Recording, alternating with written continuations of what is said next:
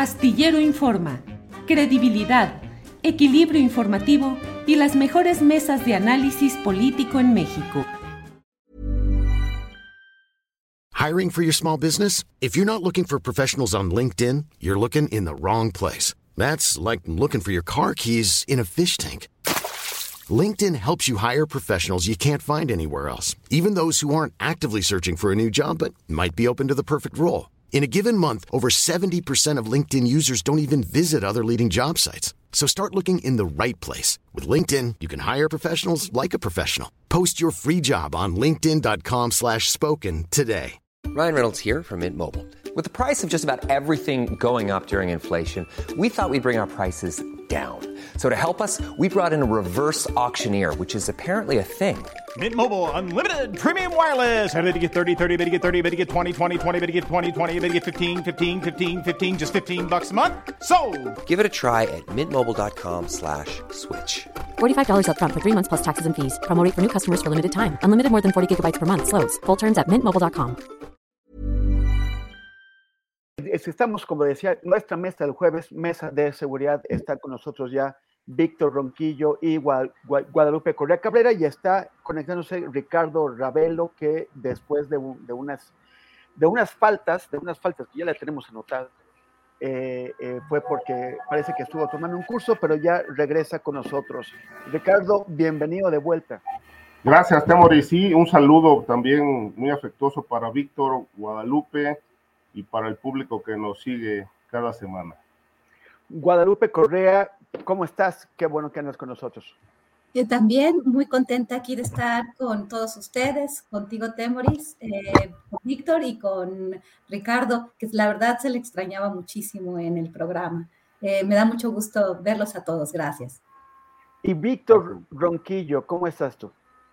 Bien, contento de estar con ustedes, contento de compartir con el público algunas, algunas reflexiones. Y bueno, pues en esta hora de jueves, que se ha vuelto ya una costumbre desde hace, pues sí, colegas, ya creo que llevamos tres años haciendo esta chamba juntos. Entonces, pues es muy grato y semana con semana, pues aquí nos reunimos y creo que ha sido en ocasiones muy provechoso.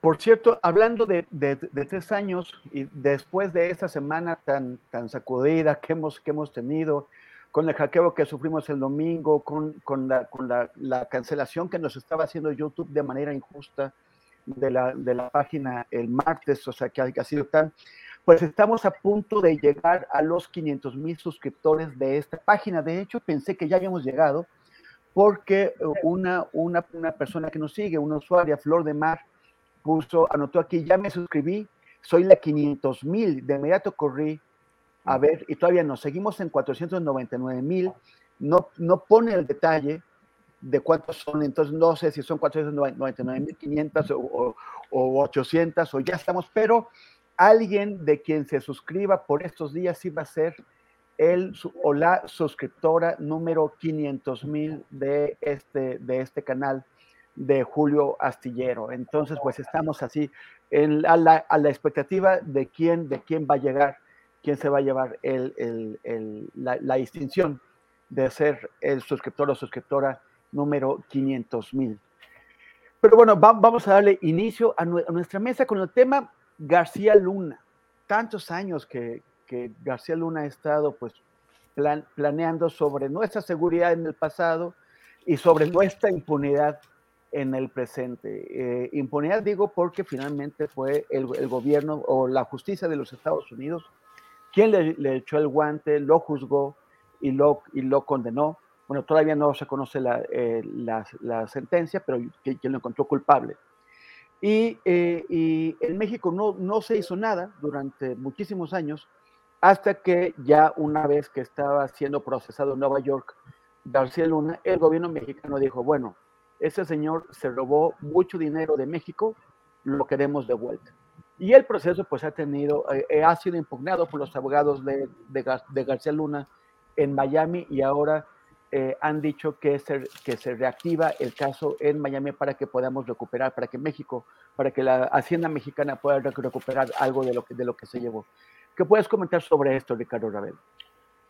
Mira, en efecto, García Luna representó, encabezó una etapa oscura en el calderonato, eh, aquel, aquel, aquel sexenio fatídico de Felipe Calderón, un, un claro ejemplo del narcogobierno, cuyos eh, tentáculos lamentablemente todavía siguen vigentes. Eh, qué bueno, ¿no? Que el gobierno de López Obrador este, se empeña afanosamente en recuperar 700 millones de dólares presuntamente desviados o obtenidos mediante contratos leoninos.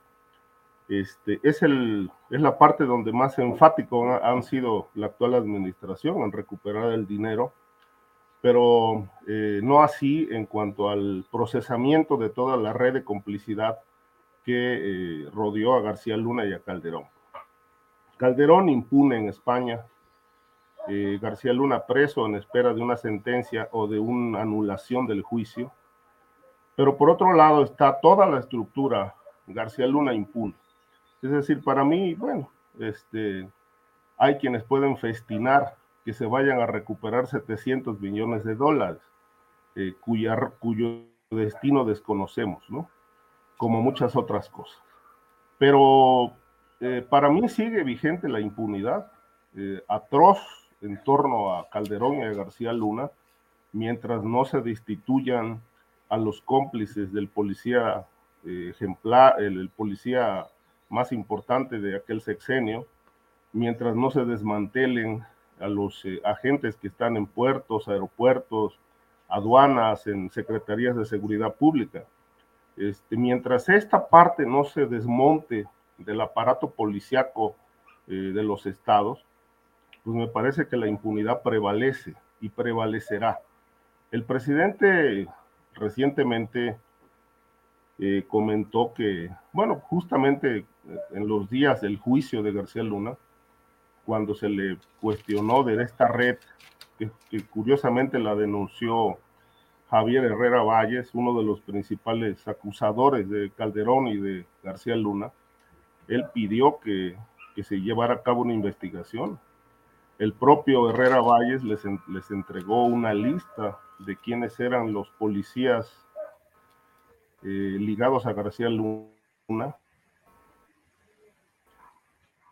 que estaban operando en, este, estados y pidió que, que, se llevara a cabo una, una limpia, que se diera a conocer y que se procesaran si había delitos. Obviamente al sol de hoy no tenemos una sola noticia al respecto. Este, toda esa gente sigue vigente y me parece que ahí continuará, porque lo que hemos observado de López Obrador es que suele llenar las mañaneras con anuncios espectaculares como estos y luego no concretar las cosas, ¿no?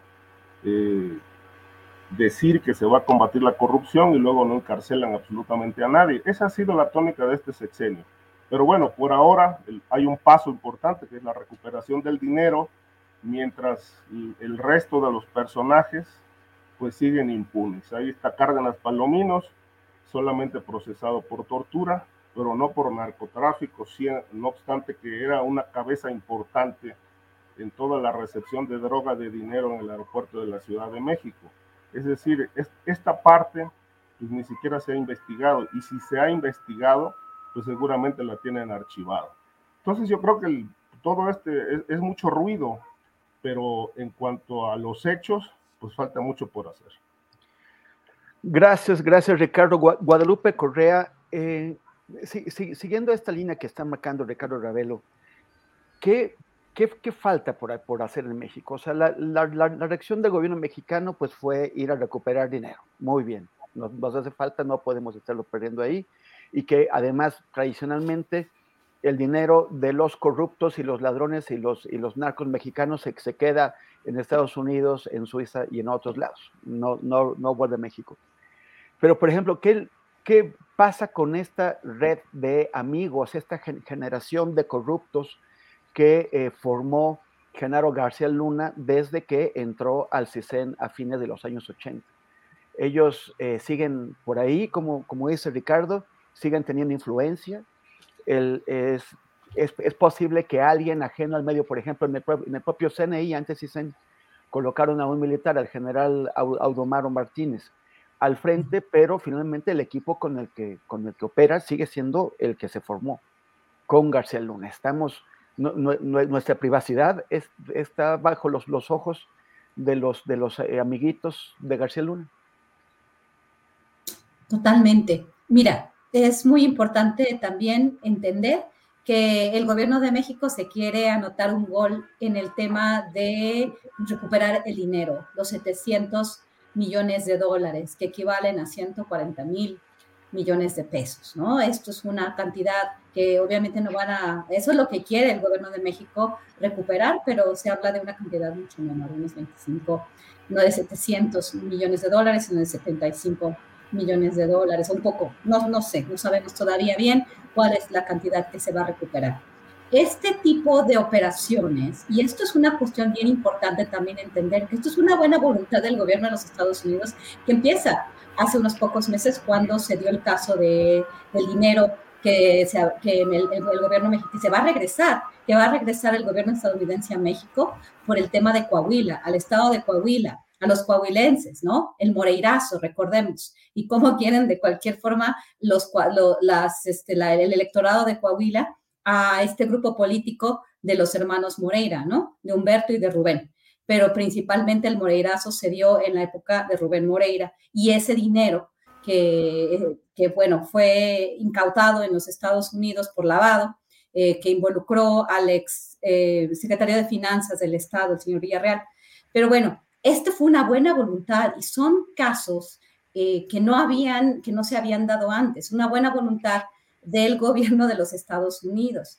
Realmente, estas órdenes de aprehensión de la PGR van a ser efectivas contra no solamente García Luna, porque también se habla de la familia Weinberg.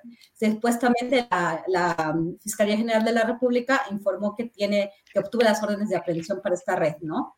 Criminal este, por el de los delitos de peculado, operaciones de, de, con recursos de procedencia ilícita y delincuencia organizada. Y entonces aquí está la esposa de García Luna y pues algunos miembros de la familia Weinberg. Recordemos este libro que me parece a veces muy interesante como esta periodista Penilei Ramírez obtuvo esta información muy importante, ¿no? El gobierno de los Estados Unidos ha, ha, estado haciendo inteligencia y ha estado investigando de una, de una manera mucho más eh, importante que el gobierno de México, que la unidad de inteligencia financiera que aparece cuando Estados Unidos pues decide si hacer caso, ¿no? A una petición que no sabemos tras bambalinas cómo funcionó, si realmente esta, esta información, esta investigación que vinculaba a García Luna con la familia Weinberg y el lavado de dinero de eh, supuestamente 700 millones de dólares durante la gestión de García Luna fue una investigación elaborada principalmente en Estados Unidos, se comparte la información en México, no sabemos realmente qué es lo que pasa. Entonces, supuestamente estas órdenes de aprehensión se obtienen, no sabemos realmente cómo se, de nuevo, cómo se consolidaron las pruebas y cómo se integraron los expedientes, porque en México, y vemos que el papel de la Fiscalía General de la República, bajo la tutela, bajo la, el liderazgo Alejandro Gertz Manero, pues todo lo que, lo, que, lo que ha pasado por esa oficina, pues realmente se destroza, ¿no? Finalmente no, no llega a término. Entonces, esto es una cuestión importante. Por el otro lado está exactamente lo que dice eh, Ricardo Ravelo con mucho tino, ¿no? ¿Y qué pasa con esta red de complicidades? ¿Qué pasa con la investigación de México en realidad? Más allá de este caso en particular, ¿no? ¿Qué pasa, por ejemplo, con el tema de los contratos para la operación de los, de los penales, ¿no? Donde, ¿Qué pasa entonces también con el expresidente mexicano que está en España? ¿Qué pasa con toda esta red de, de, funcionarios que trabajaron con Genaro García Luna. porque siempre nada más nos vamos con todos estos? Igual, lo mismo pasó con eh, los Oya Austin, ¿no? Que también va a salir de la cárcel, va a pagar un poquito de dinero y finalmente, pues la operación de Gers Manero y sus amistades y las, los que son abogados de, de, de Lozoya, pues realmente no, no, no, no se va a hacer nada. Y Lozoya es el único porque tiene toda una red de complicidades, ya hemos hablado muchas veces de sus cómplices y a ellos no se les ha tocado ni con el pétalo de, de una rosa. Pareciera ser que en esta vez solamente la familia Weinberg va a haber órdenes de aprehensión y vamos a ver si esto llega a término. Pero en realidad, en realidad no estamos viendo un papel, un papel gris, demasiado gris de la unidad de inteligencia financiera en estos últimos años. Va a llegar eh, este, Pablo Gómez el día de mañana a explicar. Eh, quisiera, me hubiera gustado mucho participar en la mañanera para preguntar un poco mejor de los trabajos de la unidad de inteligencia financiera y si esta inteligencia se consiguió en Estados Unidos, se compartió a México o si fue la unidad de inteligencia financiera la que hizo estas investigaciones. Porque por el otro lado, la unidad de inteligencia financiera se ha aventado muchos goles, se ha aventado muchas batallas ganadas, pues aparentemente con colaboración de los Estados Unidos. Entonces, realmente sí dan mucho que desear nuestras instituciones de procuración de justicia y de investigación judicial. O sea, se ponen medallas gringas, aunque, aunque sean hechas en, Santo Domingo. Este, Víctor, esta reproducción de élites especializadas en cuerpos de seguridad y de justicia, por ejemplo, o sea, el, a ver, el caso clásico es el de Edgar J. Hoover, ¿no? Que, que aquel el creador de la, FBI que pasó eh, muchos mandatos de presidente siempre controlando información clave con la cual podía chantajear en su momento dado a los políticos y funcionarios y ganar poder. El equivalente con sus distancias sería Alejandro Gersmaner, con sus distancias.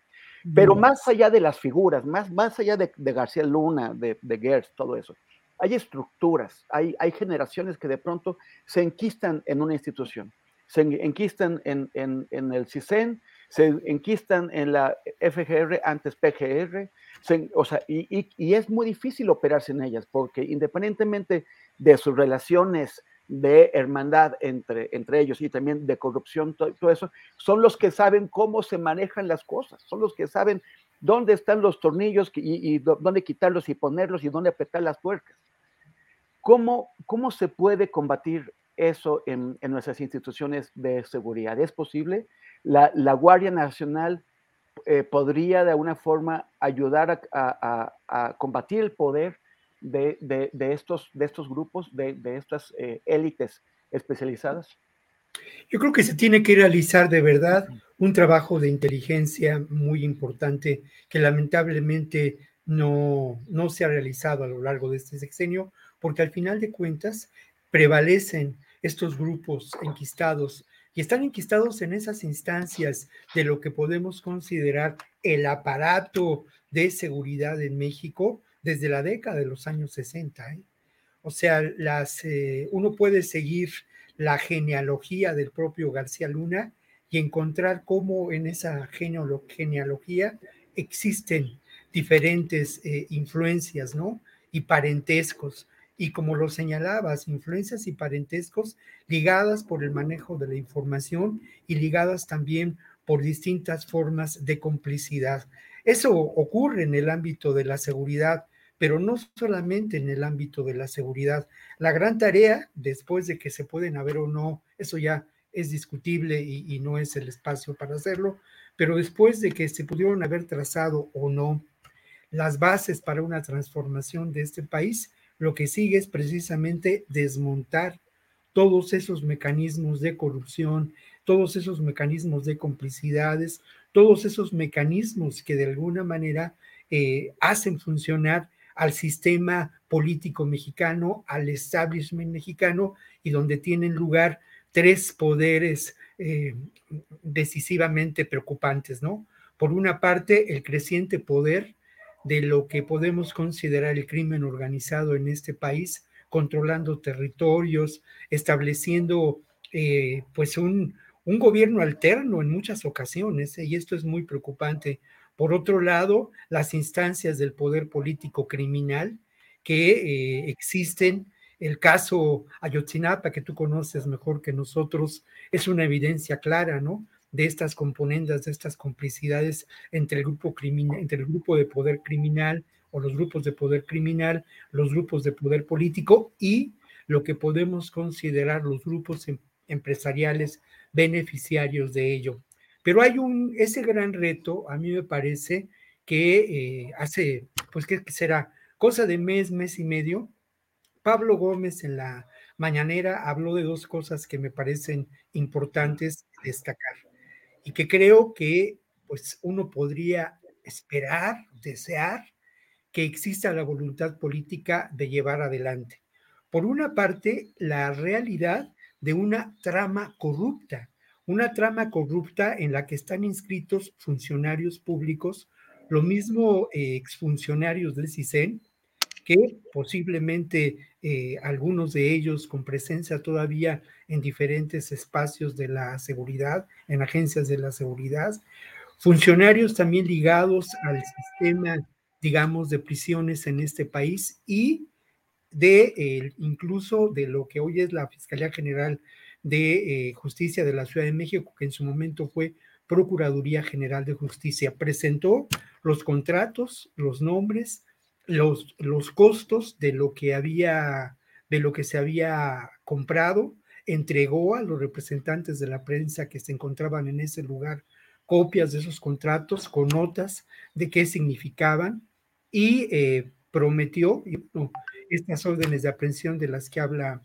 Guadalupe, pues tienen que ver con ello, ¿no? Prometió desmontar y llevar adelante a través de una investigación estos hechos. Lo otro, y esto también es importante destacarlo, habló de un mecanismo, un mecanismo, una, una maquinaria para la extracción de recursos públicos por más de 700 millones de pesos. Ahora, esa maquinaria opera en dos áreas sustantivas, y digo opera, ¿eh? porque no creo que lamentablemente haya dejado de operar. Opera en lo que podemos considerar las áreas de inteligencia, muchos de estos equipos eh, vendidos por la empresa de los Weinberg a trasmano eh, de García Luna al gobierno de Calderón y de Peña Nieto, son equipos vinculados a estas tareas, ¿no?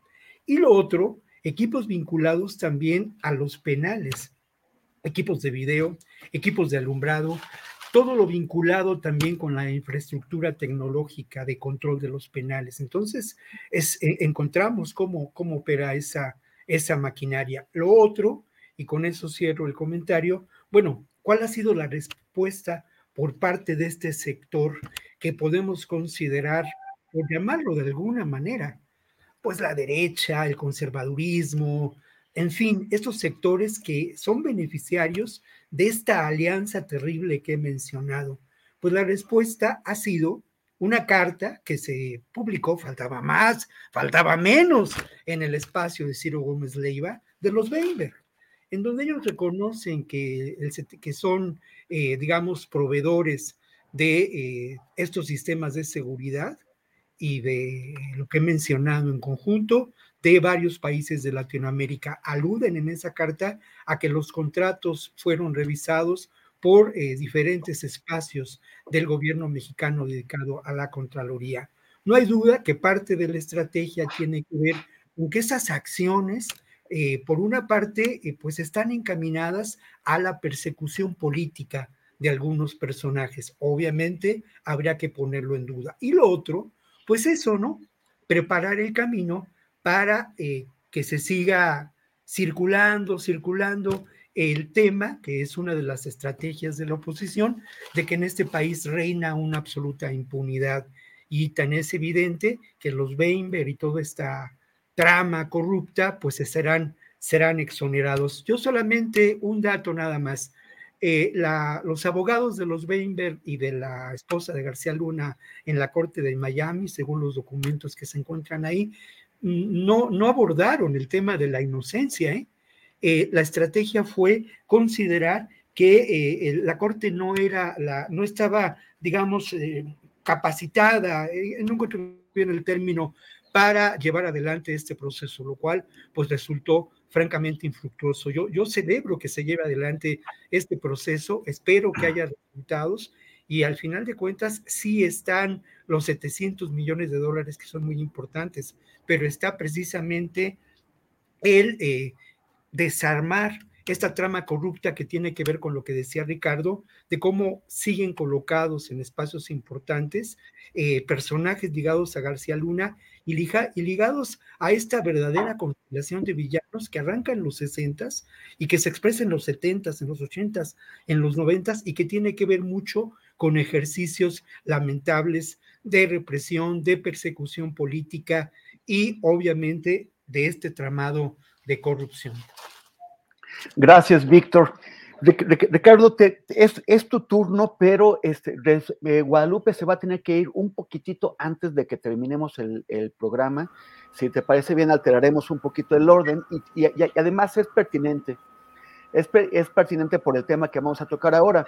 El día de ayer, eh, eh, Ken Salazar, el embajador de Estados Unidos en México, y el director del, Departamento de Armas, Tabaco y, Alcohol de, de Estados Unidos, eh, difundieron un documento por Twitter en el que eh, reconocen la colaboración de México, que México está en, sus esfuerzos contra los narcóticos y, contra, eh, contra el contrabando.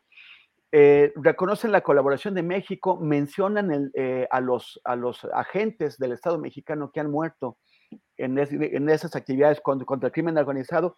También recuerdan a cuántos han entrenado ellos mismos y la cosa es, el, tema es, ¿para qué? ¿Para qué es esto, Guadalupe? O sea, es para, eh, para confortar a la población mexicana eh, eh, con respecto a que, a que el gobierno de López, de, López, de López Obrador sí está trabajando y no está, pues ahorita Víctor Ranquillo acaba de, mencionar cómo se, intenta crear esta narrativa en donde, el gobierno mexicano sería, cómplice del crimen organizado. Entonces, esto serviría para, es para consumo mexicano, para, o al revés, es para tratar de blindar al gobierno demócrata en Estados Unidos ante los constantes ataques, ante el uso que están haciendo los republicanos eh, sobre, eh, acusando al gobierno mexicano de ser corrupto y por lo tanto al gobierno de Biden de estar asociado al gobierno corrupto mexicano. O sea, ¿cómo lo lees tú? ¿Cómo se lee desde Estados Unidos? Tienes apagado el, micro, Guadalupe. Ay, muchas gracias. Otra vez lo apagaste. Guadalupe, ahí está, ahí está. Ah, perfecto. Bueno, disculpa. Eh, bueno, sí, es una pregunta muy importante, es un tema muy importante a tratar. ¿Por qué Estados Unidos está este, pues, comunicando esto? ¿no? Y esto no es una cuestión nueva republicanos y demócratas han estado en pugna en estas décadas, estas últimas décadas, por el tema del control de armas. Definitivamente el Partido Demócrata tiene una agenda. El Partido Republicano, pues obviamente, este, pues apoyándose en, la segunda enmienda de la Constitución estadounidense, eh, y en la libre posesión de armas, y bueno, obviamente por ahí llegan los lobbies del complejo militar industrial, ¿no? O sea, ¿por qué? Porque el complejo militar industrial no solamente gana con las guerras, sino con las guerras que, las guerras, este, las guerras formales, ¿no? Las guerras eh, tradicionales, sino también con las guerras no convencionales que también favorecen ellos mismos, ¿no? Porque de alguna forma también el Departamento de Estado durante las administraciones demócratas tiene una, a veces una doble cara, ¿no? porque apoyó, por ejemplo, la guerra contra el narcotráfico de Felipe Calderón, por un lado, pero por otro lado quiere restringir el acceso a las armas, supuestamente, aunque nunca van a poder hacer nada, ¿no? Definitivamente, este, esto es una cuestión ideológica que sí mantiene a sus bases este, de apoyo, ¿no? El, el tema de la restricción a la posesión de armas por parte de los demócratas y del, este, de la defensa de la enmienda segunda a la Constitución por parte de los republicanos, ¿no? que son más halcones, que promueven las guerras, pero también en política exterior como que no hay dos partidos, ¿no? Los dos partidos operan bajo la misma lógica y apoyan la guerra contra el narcotráfico, la presencia de las agencias en el, territorio fuera de los Estados Unidos. Entonces, realmente esto es una hipocresía, pero finalmente, realmente quien tiene la batuta, quien puede hacer algo, son los lobbies, son los que ponen ahí a los políticos. Y el lobby de las armas, el, este, que es el lobby más importante, el lobby armamentista, este, que, apoya esta segunda enmienda, pues simplemente va a ganar. O sea, realmente no hay que hacer nada.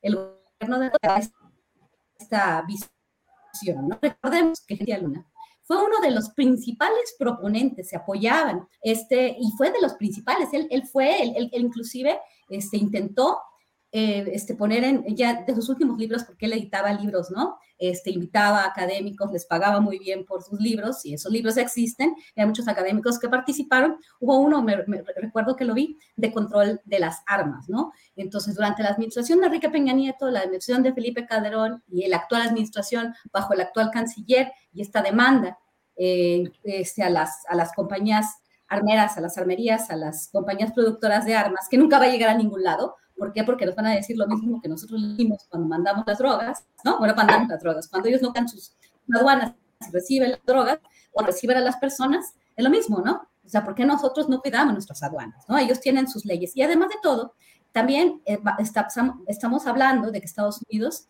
pues el federalismo estadounidense que permite que cada estado tenga reglas distintas al límite o a la posición de las armas, ¿no? Entonces esto parece ser más bien una repetición de lo mismo, donde finalmente quien realmente va a tener el poder son las compañías productoras de armas que a través de sus lobbies meten a políticos, financian campañas y al final no se les hace absolutamente nada porque ganan con las guerras convencionales y con las guerras no convencionales como la que existe en México.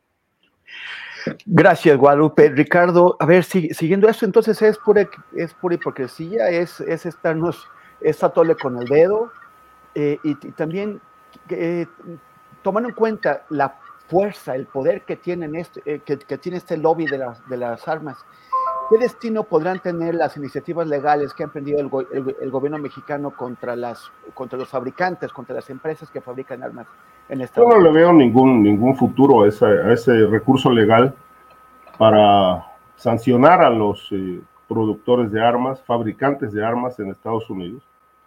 Eh, es, un, es, un, es un grupo empresarial muy poderoso que además han estado, como dice Guadalupe, eh, o trató de decir eso, entiendo, eh, han estado ligados al tema bélico, es un negocio.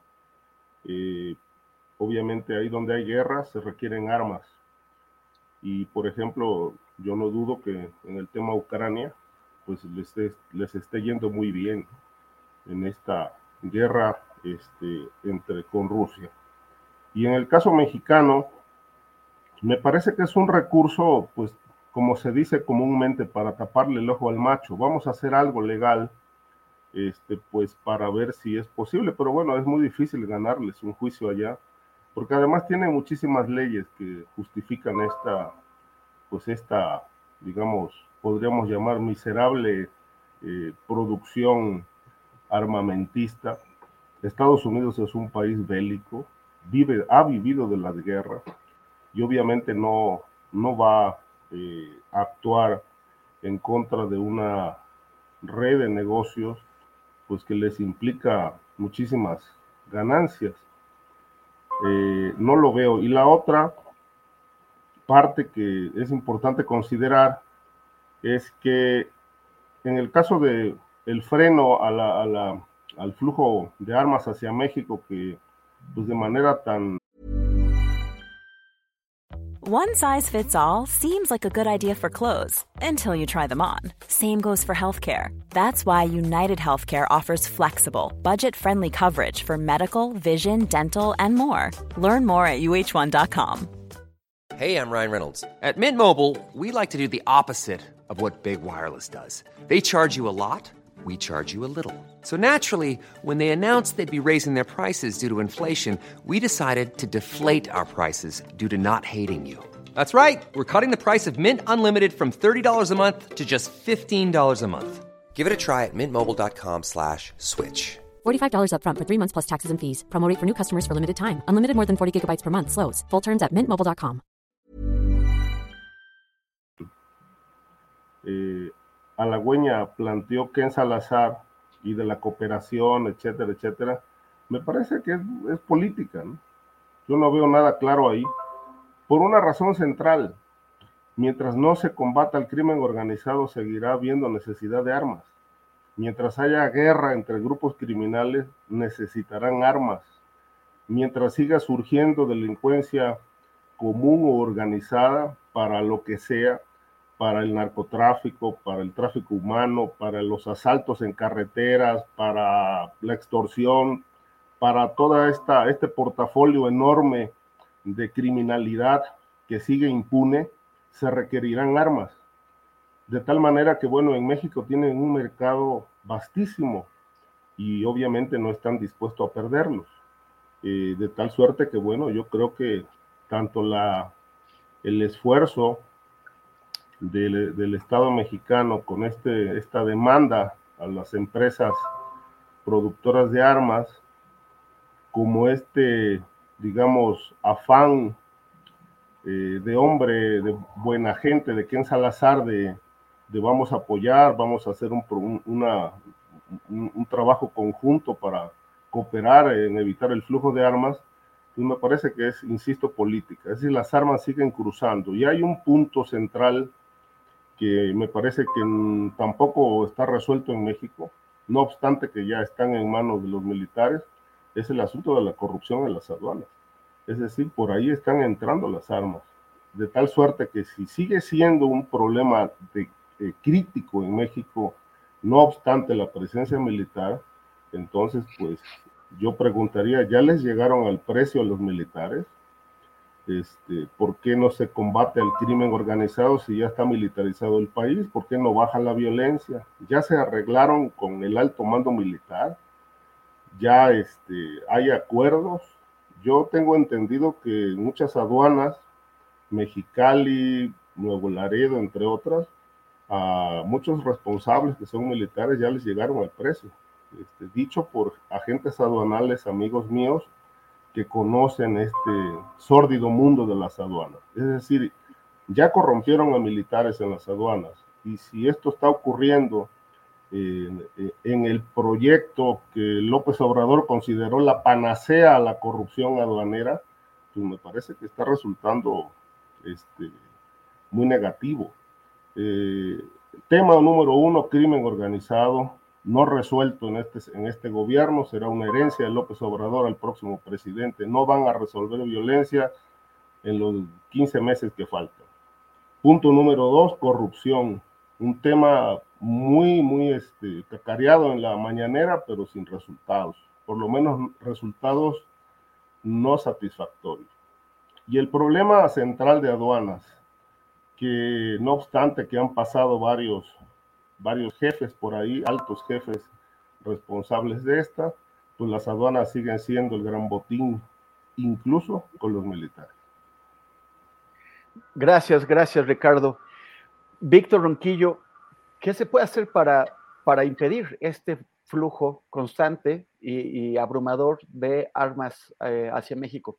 El, acaban de, detener, como ustedes saben, a una, a una mujer que es regidora en Reynosa, que, que eh, entró ahí con el verde y, luego fue adoptada por el PAN y el PAN, pues siempre que lo agarran con algún militante, así dice que, que no, que ellos no tienen nada que ver.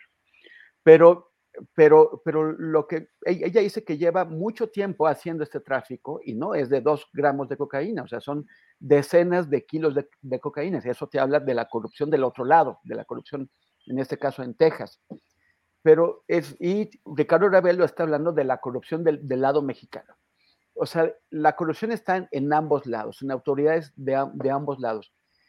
En este contexto, ¿qué se puede hacer para parar el, flujo de armas cuando además ni siquiera hay una voluntad real más allá de lo que diga el embajador estadounidense de eh, impedir que, los, que el crimen organizado compre alegremente armas de todos los calibres, hasta de uso militar, eh, en, las, ferias de armas de Texas.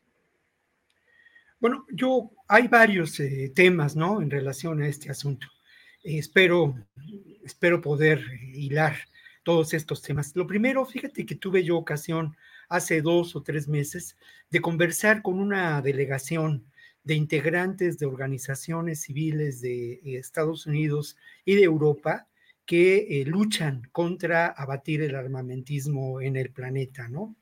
Curiosamente, eh, las personas que venían de Estados Unidos eh, muchos de ellos, eran cinco personas, tres de esas personas habían sufrido la pérdida de un familiar, en algunos casos un, hijo, en estos tiroteos, ¿no?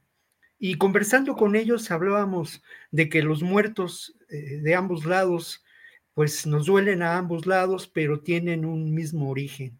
Y ese origen tiene que ver ni más ni menos que con esa industria armamentista, con ese gran negocio, con ese control político que se establece desde el complejo militar industrial. Pero a, lo que voy, y que es eh, muy importante señalarlo, y en eso hubo coincidencia también con las personas que venían de la Unión Europea, era sobre eh, las eh, demandas que el gobierno mexicano formuló en Estados Unidos, son dos. la primera se encuentra en un proceso de revisión sobre la segunda tampoco hay muy, mucho avance. Y bueno, la circunstancia política de México, el gran propulsor de esas demandas fue Marcelo Ebrard. No sabemos qué pase ahora después de ello, pero fueron demandas que a juicio de estas personas con las que conversé, tenían una enorme relevancia.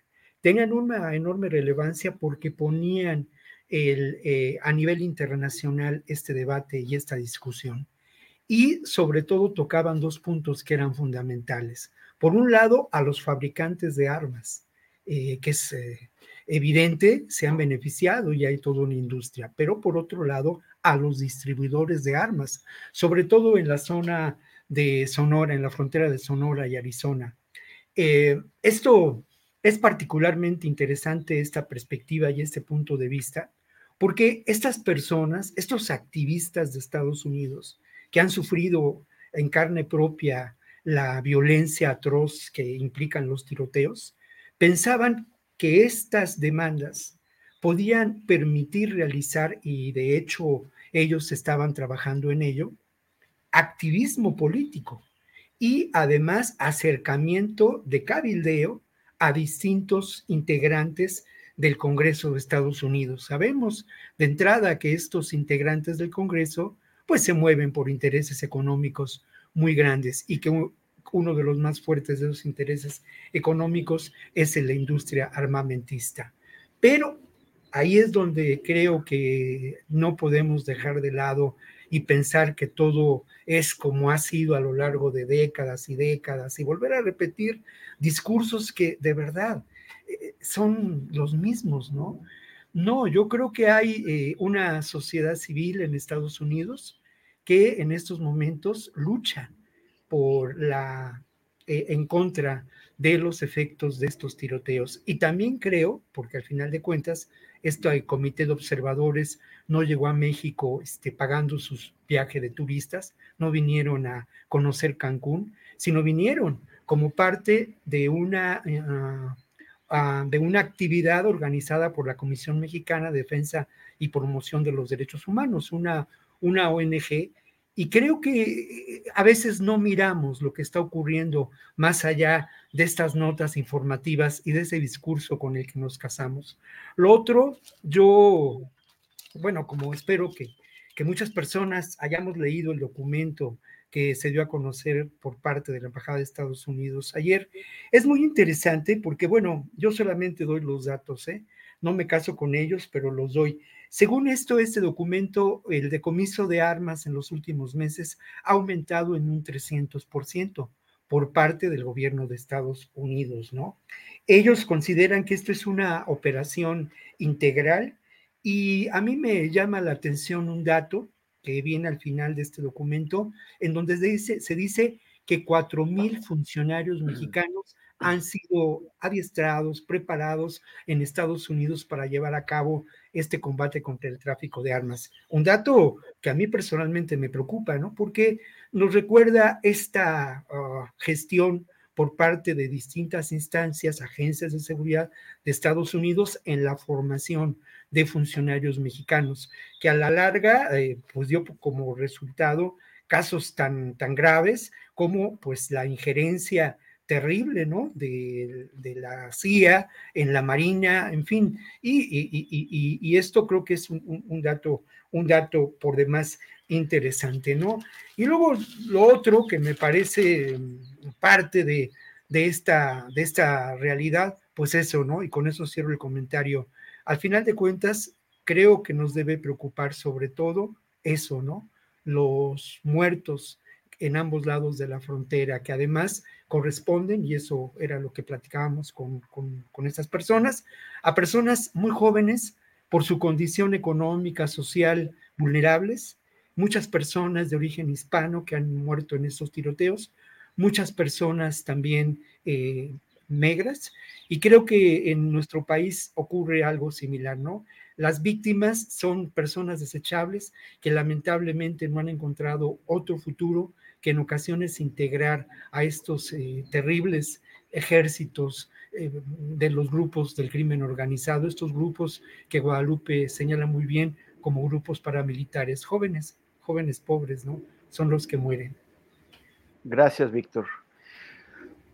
Pues vamos a cambiar un poquito el tema, pero seguimos en la frontera. Ahora vamos del otro lado, un lado donde tú, Guadalupe, has estado trabajando y, estudiando. Em, bueno, has, te has aventado toda la frontera, pero antes estuviste en el noreste, ahora estás en el noroeste, que es a donde vamos, a Tijuana, eh, TJ, como le dicen por allá. la, alcaldesa de Tijuana ha dicho que está amenazada y que solamente confía, o sea, la, única forma en que, en, que, en que se puede sentir segura es ya no se vivir a una base militar, a, una, un cuartel. Y, también el presidente ha revelado que no solamente ella está bajo amenaza, también la gobernadora de Baja California. ¿Qué, qué nos dice esto de la, de, la, de la situación en el noroeste? ¿Qué nos dice esto de la capacidad del Estado para contener y disuadir las acciones de, los grupos eh, del crimen organizado contra sus ah, figuras más visibles, como es una alcaldesa, como es una gobernadora.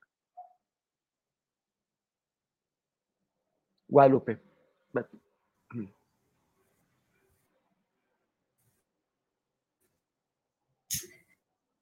Sí, sí.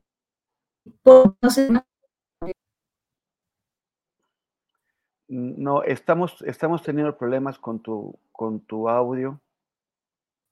Bueno, con tu internet, más bien con tu, con tu señal. Eh, no, no nos llega bien. ahora sí, a ver. A ver, ahora sí. Muy bien. Bueno, pues el tema, ¿no? Es, un, es, un, es, un, es, un, es una gran noticia y una noticia escalofriante. En mi opinión, es una noticia escalofriante porque estamos hablando de que, pues sí, quien está realmente gobernando no tiene la capacidad para hacerlo. ¿Y por qué no tiene la capacidad para hacerlo? ¿Por qué? Porque tanto el gobierno federal como el gobierno estatal, como el gobierno local, no se han coordinado para terminar con este problema, para terminar, para desarticular las redes de crimen organizado que están operando en el país. El caso de Baja California no es el único en el país. El control que han ejercido estos grupos, que no puedo llamarles grupos del narcotráfico necesariamente, sino grupos criminales paramilitares, es atroz en algunas partes de la República. Y creo que este, esta declaración de la alcaldesa, que no se siente segura por sus amenazas y que va a vivir en una base militar, me parece excesiva, me parece de, todas formas eh, compleja y además, bueno, si la señora no puede por las amenazas, creo que eh, pues debería de renunciar, por un lado. ¿Por qué? Porque el mensaje que está dando eh, de solamente poder vivir en una base militar, es decir, si seguimos con este problema, pues todos los alcaldes van a tener que vivir en bases militares y no se va a hacer frente de una forma coordinada entre las autoridades locales, estatales y federales para desarticular estas redes. Y entonces los alcaldes o todas las autoridades locales y estatales van a tener que vivir en cuarteles militares. ¿De qué se trata esto? De que eh, los militares van a proteger a las, a las, a las cabezas de los estados es, es, tremendo lo que está sucediendo, ¿no? Tremendo lo que está pasando por solamente sentirse segura con los militares. Sí, los mismos militares no son capaces de hacer, o sea, a través de la Guardia Nacional, estoy hablando de la Guardia Nacional, una policía semimilitarizada, no han podido ser capaces de desarticular estas redes en estos años de gobierno. Obviamente no solamente estoy hablando de estos años de gobierno, estoy hablando de eh, los años de Calderón, de los años de Peña Nieto, de decisiones muy mal hechas, de meter a los militares, de, hacer esto mucho más complicado por el mismo tema militar. Lo vimos. los números de asesinatos por parte de relacionados con la delincuencia organizada de, de, estas, de esa magnitud empezaron a dispararse desde la guerra contra las drogas y la incursión de los militares y su despliegue en todo el territorio nacional. Entonces, ¿vamos a seguir con esto? Es un, es un círculo de nunca acabar y ahora todos los alcaldes van a pedir este, esta protección. Es tremendo, ¿no? Es tremendo, hay que tener muchísimo cuidado con esto. ¿A ti te parece que, que hay una pues que la, que la presidenta municipal de, Tijuana tiene razón al, al, acudir a esta protección, ahí, al dejar su residencia, dejar su vida cotidiana y moverse a un cuartel. No, o sea, me, parece, me parece tremendo el, el, tema, ¿no? O sea, si, si realmente ella tiene que hacer esto, entonces ¿Qué pasa con los ciudadanos que ella está gobernando? También tendrían que irse a vivir a una base militar porque ella tiene la protección, ella tiene eh, guardaespaldas, ella tiene seguridad, tiene tanto miedo que no puede vivir. Pero ¿qué pasa con la sociedad? También la sociedad, la sociedad que ella está representando. Entonces tendría que irse a vivir a una base militar. Entonces solamente es ella la única que puede tener la protección de los militares y no va a ser la sociedad a la que ella está representando. Me parece un tema tremendo. Me parece, me parece una cuestión muy complicada de, entender. Gracias, Guadalupe. Y un error. Ricardo, ¿tú cómo, tú cómo crees que crees que esto eh, pone en, en, evidencia tanto la incapacidad del, Estado como la, distancia que hay entre quienes pueden acudir a esta protección, o sea, pedir ser, eh, vivir en un, en un cuartel y la inmensa mayoría de, que, de quienes no? Bueno, el, caso sienta un precedente, sin duda. Yo no, como dice Guadalupe, no se descarta que otros alcaldes que están enfrentando situaciones similares puedan este, solicitar también el apoyo de Guardia Nacional o de la Sedena para vivir en cuarteles. Eh, ahora, el único antecedente es, único en México, es inédito. Sin embargo, antecedentes internacionales existen. Es decir, cuando se enfrentó, por ejemplo, a la mafia en Italia, pues quienes conformaban aquellos equipos eh, vivían en búnkers, no vivían en oficinas, no, perdón, no despachaban en oficinas ni, ni vivían en sus domicilios.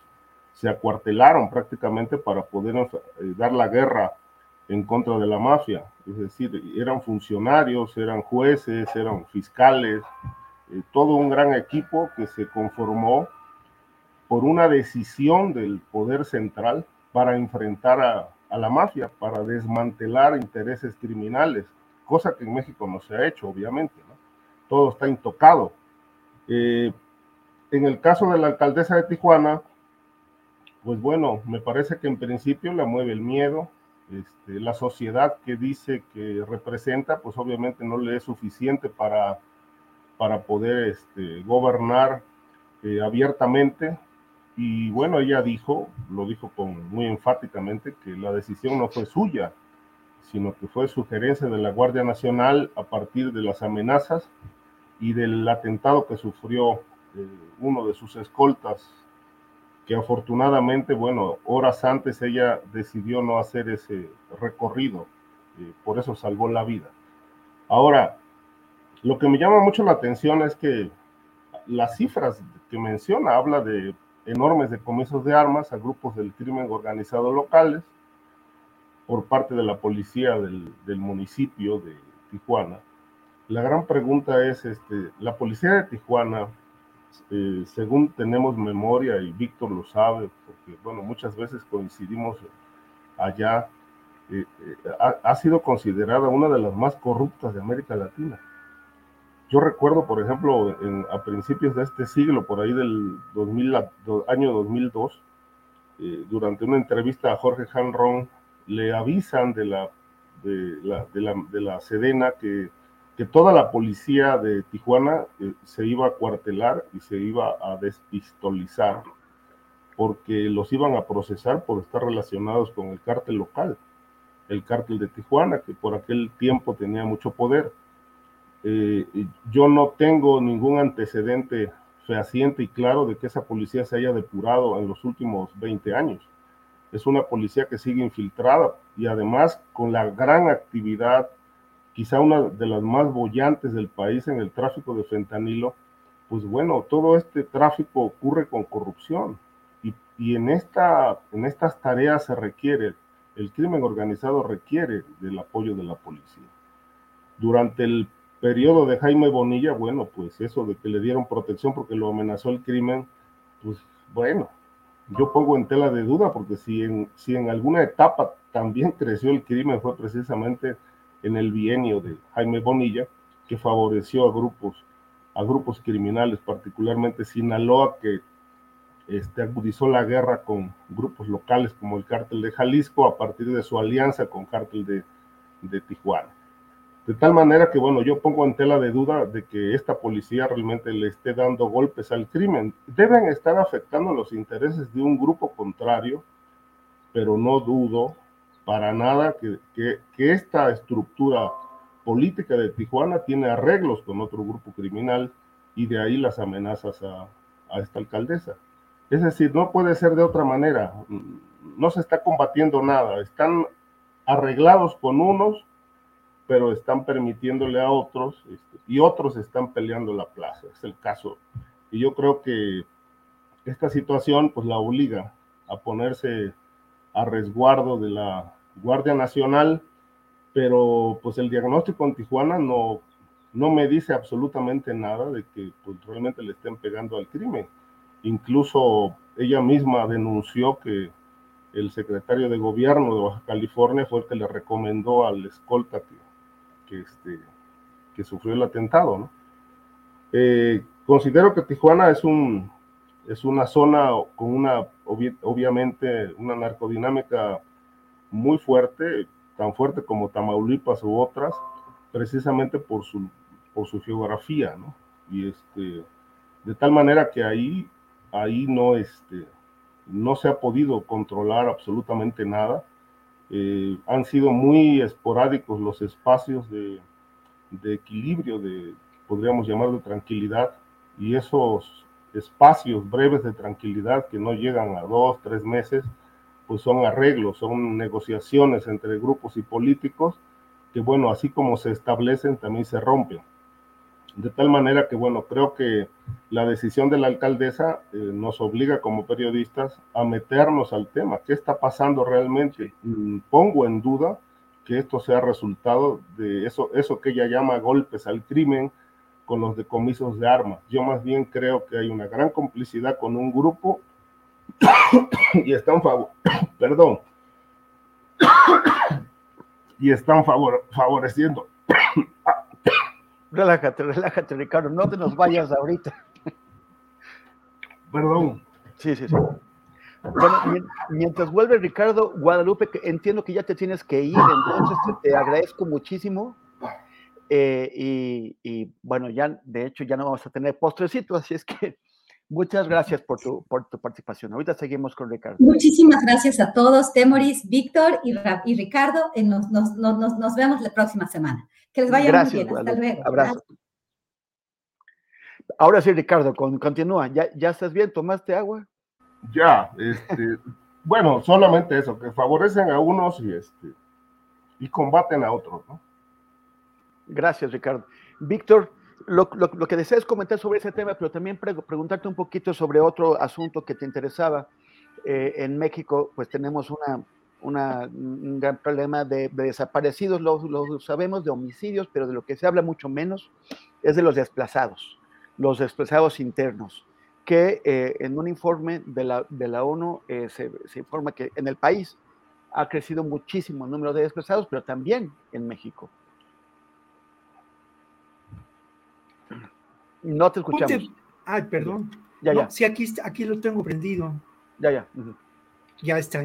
Sí, un apunte breve sobre lo que ocurre en Tijuana y creo que también es cierto lo que menciona Ricardo, ¿no? Lo que hemos tenido son periodos, entre comillas, de paz, que son arreglos políticos establecidos entre el crimen organizado y los distintos gobiernos, pero eh, es francamente preocupante porque esta situación nos hace pensar en lo que podríamos considerar un fenómeno que no hemos eh, definido y es la, la posibilidad de que se estén gestando en distintas regiones del país gobiernos alternos. establecidos por el crimen organizado en complicidad con otros sectores eh, eh, empresariales, en fin, lo que, lo que he mencionado, no, no quiero abundar en ello. Por otra parte, yo también, igual que Ricardo, pues en el diagnóstico uno no ve que esta alcaldesa haya intentado, digamos, reformar a esta policía, limpiar a esta policía, que es una policía,